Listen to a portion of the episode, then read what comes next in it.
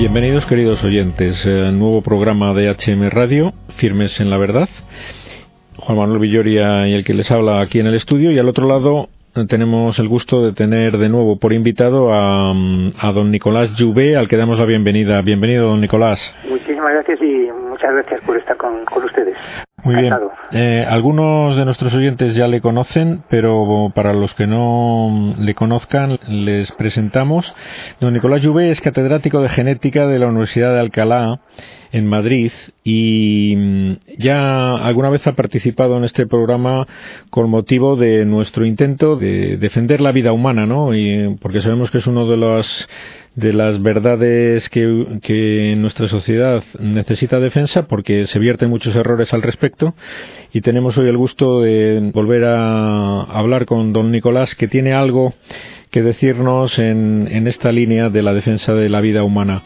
Se trata de un manifiesto, ¿no, don Nicolás? Pues sí, sí, sí. Efectivamente se trata de un manifiesto que lo presentamos, le llamamos manifiesto 25 de marzo, aunque lo presentamos la víspera del Día de la Vida, que fue el 25 de marzo, con motivo de una decisión del Tribunal, el Alto Tribunal Europeo de Luxemburgo en defensa de la vida humana, efectivamente en, en estado embrionario. Realmente es una, una resolución muy importante por la cual el Tribunal pues prácticamente prohíbe la utilización de los embriones humanos para obtención de patentes y en investigación, usos industriales, comerciales, etcétera, de modo que sale en defensa de la vida humana. Y ese fue el motivo de ese manifiesto eh, que hicimos varias asociaciones, entre ellas pues Cívica, que es una asociación de defensa de la vida, mm, que la, vamos, la suscribimos muchos científicos y profesionales de distintas áreas, eh, profesionales por la ética, la Asociación de Bioética de Madrid y, un largo un largo listado de hasta veintitantas eh, asociaciones de defensa de la vida para hacer un poquito eh, énfasis en que el gobierno actual debería de cambiar las leyes que fueron modificadas en la etapa anterior de, del gobierno socialista, la ley de, de reproducción asistida y la, la ley de investigaciones biomédicas que permiten la utilización prácticamente para investigación con pocas eh, cortapisas, vamos a decirlo de esta manera, eh, en, en, investigación, en patentes, en fin, todo lo que ahora el tribunal pues sale al paso y dice que no se debe hacer. ¿Es la primera vez que se define una instancia uh, europea, de la Comunidad Europea al respecto, o había algún antecedente?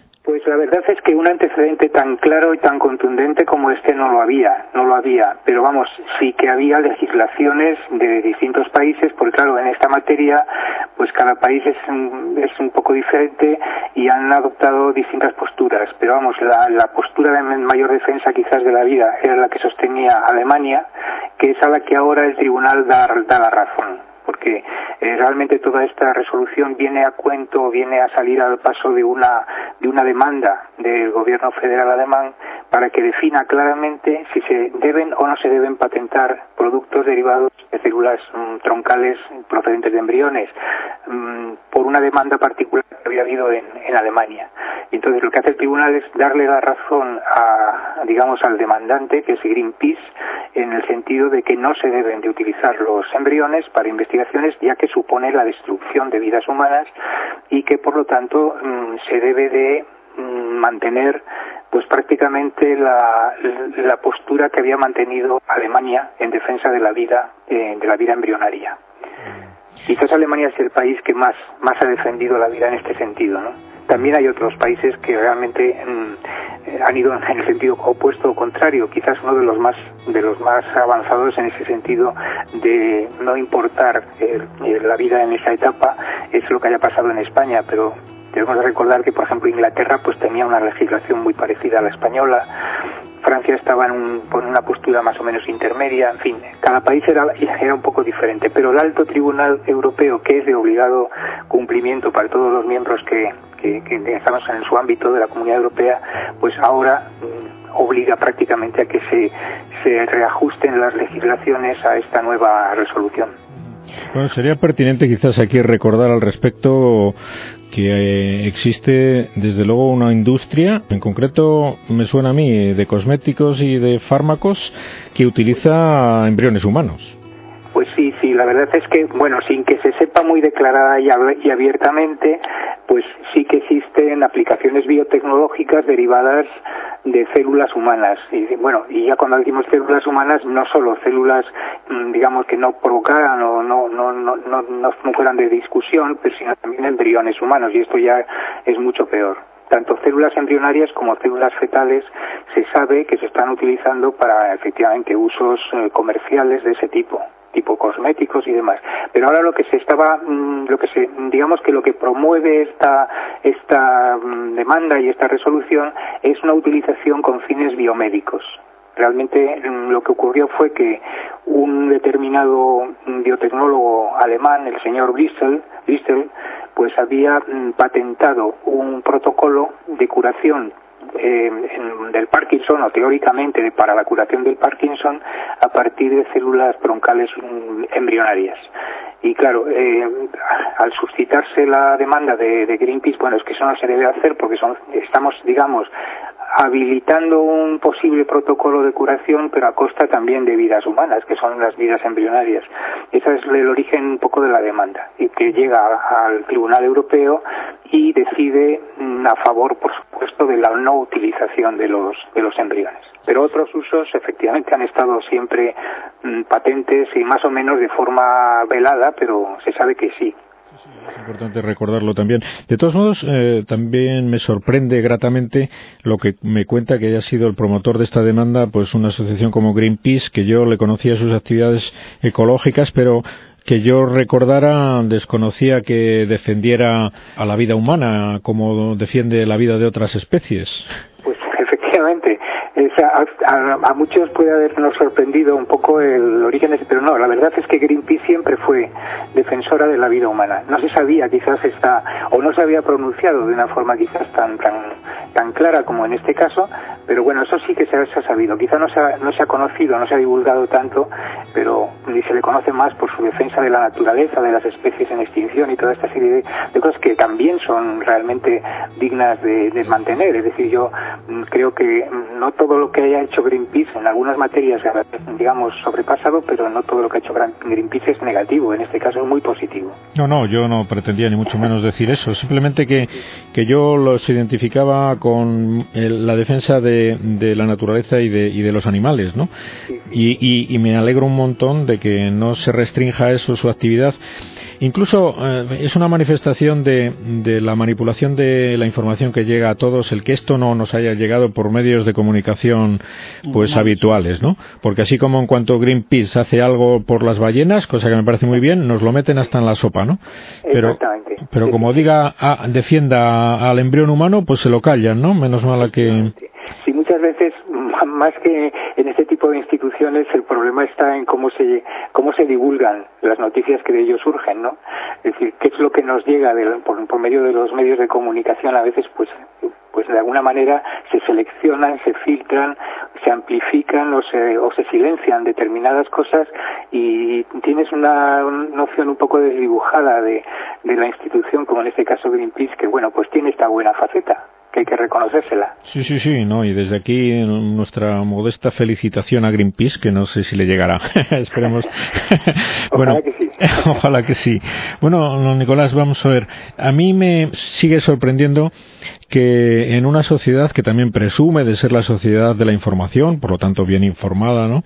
Pues sea tan analfabeta respecto al conocimiento de lo, de lo que más nos debería importar, que es eh, cuando empezamos a ser seres humanos y cuando dejamos de serlo, en una palabra. Y por lo tanto, mm, como se dicen muchas mentiras y muchos de nuestros oyentes pueden estar confusos o desorientados respecto a esto. Le llegan noticias incluso de fuentes médicas y si me apura diciendo que han oído que no, que le ha dicho un médico que no, que es un grupo de células que todavía no tiene forma humana, que todavía no siente. Bueno, una serie de confusiones que nos gustaría aprovechar su presencia en el programa para que nos dejara bien claro la verdad respecto a la naturaleza humana del embrión desde el primer momento supuesto. Además, creo que ese es precisamente uno de los puntos mm, más importantes del manifiesto, basarse en lo que llamamos nosotros la certeza científica, porque no es, no es una cuestión de opiniones, es una cuestión de certeza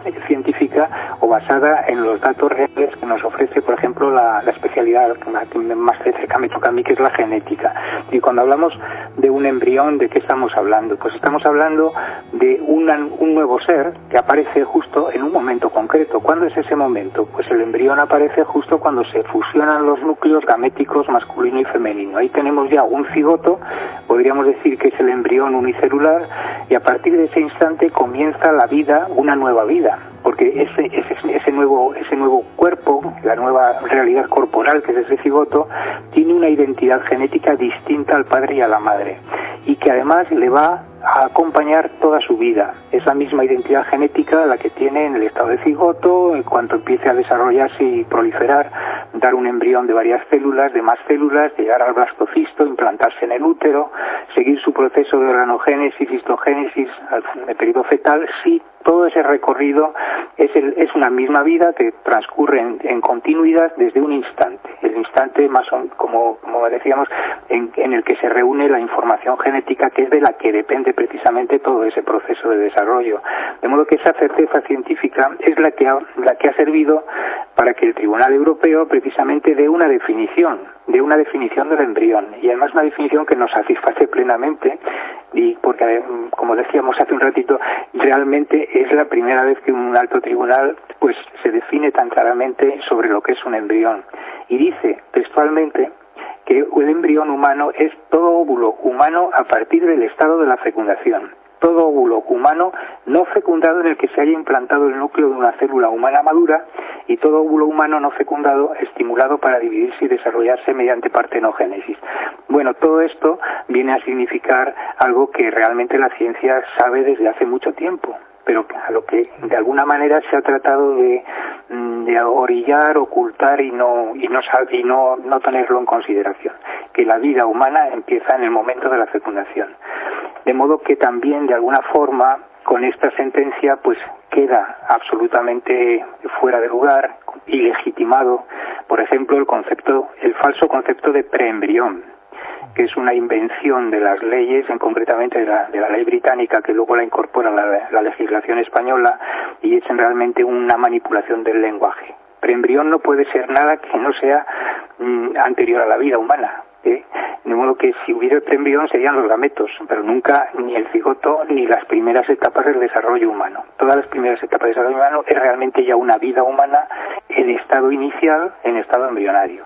En fin, esto es un poco quizás mm, lo que podríamos significar, porque además me parece que es uno de los puntos más importantes de, esa resolución mm, que llamamos la resolución 34 10 del Tribunal de Justicia Europeo. Sí, hay mucho, hay mucho camino por andar al respecto, don Nicolás, porque, vamos, echan de menos em, muchísimas iniciativas que deberían partir de, ámbitos muy altos, desde ministerios de cultura, etcétera, de campañas de divulgación de, esta verdad tan ignorada por una sociedad y que está llevando a que se facilite el acceso al aborto, porque hay muchas mujeres que a lo mejor pues de buena fe piensan eso porque le dice un médico, pues fíjese, le dice un médico eso y qué va a pensar una buena persona que no tiene conocimientos científicos. Es decir, bueno, esto es una pena que haya médicos que, dicen semejante barbaridad, sería como, pienso yo, para retirarles directamente el título, ¿no? Pero... Por, lo menos eh, deberían, deberían de no ignorarlo, deberían de decir la verdad, efectivamente. Claro, es que eh, ese es un tema y, mm, no sé, mm, por un lado eso, que se echa de menos más información al respecto. Quizás usted que tenga más acceso podría promover que televisiones con inquietudes formativas, que las hay en este país, pues hicieran programas de divulgación sobre la realidad del embrión, ¿no? Sí, sí, Bueno, en eso estamos. Lo que pasa es que, claro, estamos como lo decíamos, como lo que decíamos antes. A veces los medios de comunicación también tienen sus sus preferencias eh, ideológicas, vamos a decir de esta forma, ¿no? Y desgraciadamente en los últimos tiempos pues toda esta corriente de defensa de la vida que no es caprichosa, que es que tiene su base científica, que es además mm, avalada por el propio el propio Tribunal de la, Constitución Española, el, propio Tribunal Supremo, que define el embrión como un bien a proteger, que habla de una vida humana independiente de la madre. Todos estos términos están en, nuestra, en, en nuestros tribunales, ¿no? en la Constitución Española. Entonces, ¿cómo se puede entender que luego se elegirle con esas leyes que hemos mencionado, la ley de reproducción asistida y la ley de, investigaciones biomédicas, instaurando la idea falsa de que hay una etapa que es la que llaman preembrión, que es desde la fecundación hasta, hasta la implantación en el útero materno, en el caso de que se haga fecundación in vitro, en la que eso no es vida humana y por lo tanto, pues como que se puede prácticamente pues manipular, utilizar eh, es decir, que la haya totalmente desprotegido. Esas leyes ahora mismo ya han quedado obsoletas después de la resolución del Tribunal Europeo y ojalá que los medios de comunicación se dieran, como ustedes están haciendo en este momento, prestaran a divulgar esta, esta verdad. Primero a reconocer esa, esa resolución que nos ha extrañado mucho, que siendo el 18 de octubre pasado, de no hace mucho tiempo, pero ya parece que ha pasado cierto tiempo, no se haya llegado a extender su, su conocimiento, ¿no? Y claro, obliga a unos cambios legislativos y lo que nosotros estamos promoviendo con ese manifiesto 25M es precisamente, pues eso, crear un, un clima de, de opinión eh, favorable a ese cambio legislativo y solicitarle, por supuesto, al gobierno que, que en fin, que, que, lo haga, ¿no? Es decir, eso es en lo que estamos ahora. Ahora estamos recogiendo firmas, llevamos ya más de 2.000, 2.400 aproximadamente. Mm, la mayoría de ellas son de científicos, son de personas que firmaron manifiestos anteriores, como el de la defensa mm, contra el aborto, como el de la, el de la defensa contra la eugenesia, contra la eutanasia, perdón, y son personas que, como nosotros, pues estamos todos deseosos de que se promueva este debate y se llegue a la, al cambio de esas leyes que, pues, pues, en contra de nuestros altos tribunales también y del Tribunal Constitucional Español, pues realmente no, no protegen, no protegen al, al embrión. Eh, supongo que de alguna manera también se verá afectada la legislación sobre la fecundación in vitro, ¿no? Sí, sí, sí, sí. La, la ley de 2006, de la 14 barra 2006 de reproducción humana asistida, es eh, precisamente en la primera, bueno, no, es, realmente es una ley que reforma otra anterior del año 2003 del Partido Popular y a su vez reformaba otra anterior, en fin, ya viene desde el año 85, ¿no? Bueno, toda esa serie de leyes de reproducción humana asistida o de fecundación in vitro, pues realmente son en las que ya se introduce el término, desde el principio se introduce el término preembrión, que es un término que en términos biológicos no existe, nadie en biología habla de preembriones, nosotros hablamos de embrión desde el principio y, que por lo tanto mm, ya confunde de alguna manera, manipula la, la verdad con el fin de, en fin, de, de alguna manera de polarizar una opinión mm, de que esa etapa inicial de la fecundación in vitro pues no es vida, no es vida humana y por lo tanto pues como que no se puede hacer con ella de todo. Eh, no solamente aplicaciones o investigaciones mm, de carácter biotecnológico o biomédico, sino, por supuesto, también se podría llegar, y se llega, y la ley de reproducción asistida lo permite, pues hacer selección de embriones, es decir, utilizando unas tecnologías nuevas mm, de, de carácter biotecnológico, pues estudiando en el ADN si tiene o no tiene determinados genes, llegar a hacer una selección a favor de los embriones que me apetecen o que mm, por lo menos me estoy seguro de que no tienen tal o cual carácter negativo que a veces pues mm, se pueden dar, ¿no? Es decir, eh, la selección embrionaria se instaura también en el en la ley de reproducción asistida, lo cual evidentemente es una tecnología eugenésica en el sentido de que estamos pues eso, sacando adelante o seleccionando seres humanos en función de su perfil genético. Y eso no tiene más que un nombre, que es eugenesia.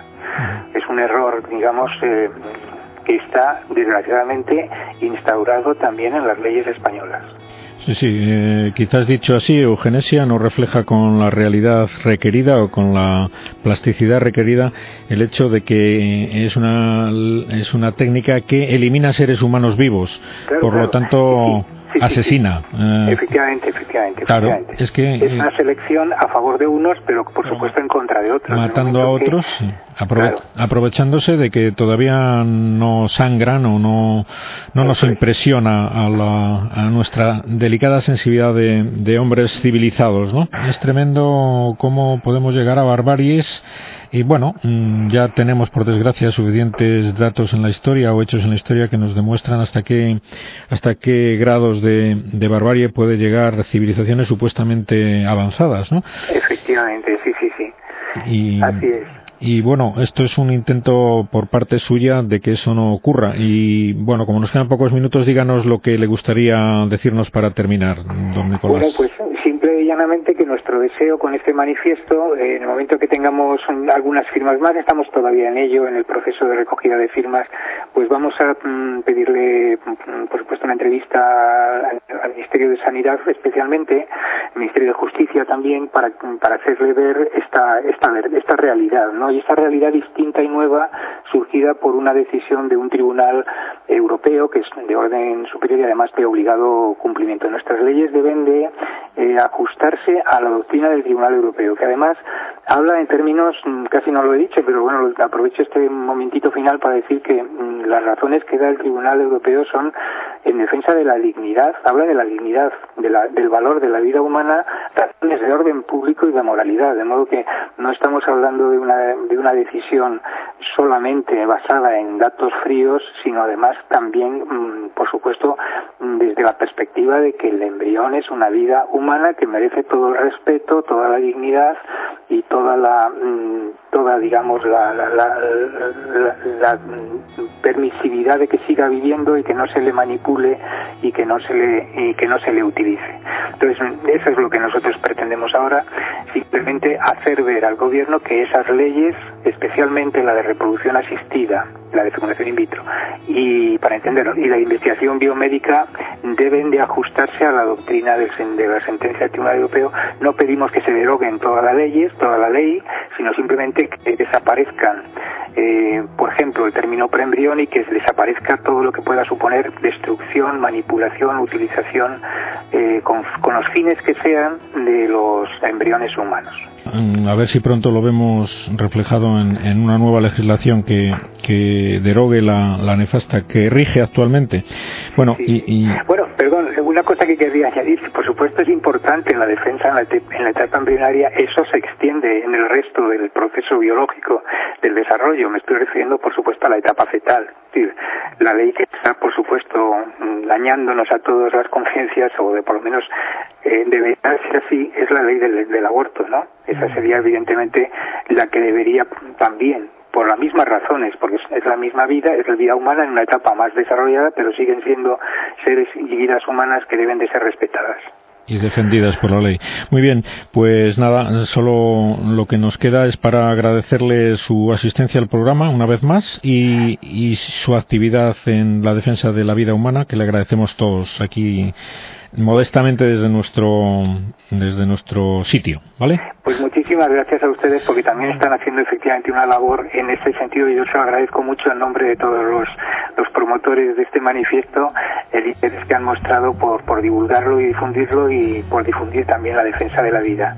De modo que muchísimas gracias a ustedes. Venga, un abrazo. Hasta siempre. Adiós. Un abrazo. Un abrazo. Adiós.